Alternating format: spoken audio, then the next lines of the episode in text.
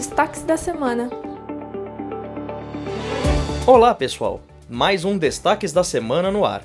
Começando com a notícia de prevenção e combate à dengue. A cidade intensificou ações de nebulização e visitas casa a casa para evitar a proliferação do Aedes aegypti e novos casos de dengue. Também como parte das ações, as equipes de limpeza aumentaram o trabalho de zeladoria, como operações cata-bagulho e combate ao descarte irregular de lixo. E o dia D de multivacinação foi um sucesso.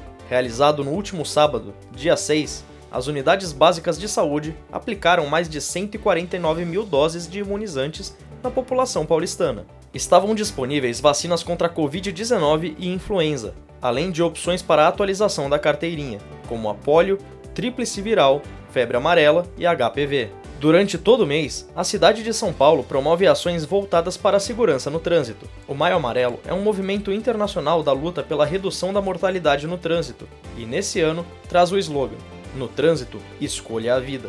Por isso, várias ações e eventos serão realizados neste mês para sensibilizar a população para hábitos e comportamentos saudáveis no trânsito.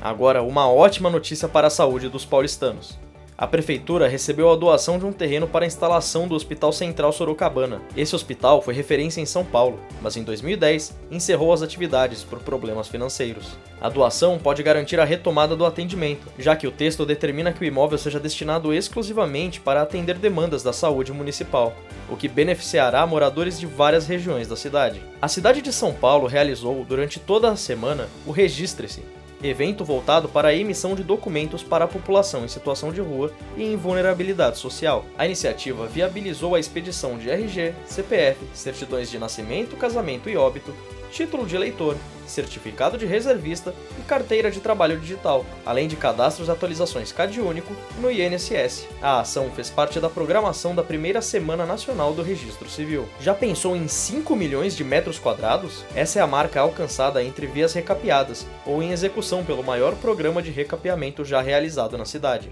As obras corrigem os danos estruturais e recuperam as vias com material mais resistente à fadiga, provocada pelo tempo e tráfego intenso numa das maiores cidades do mundo.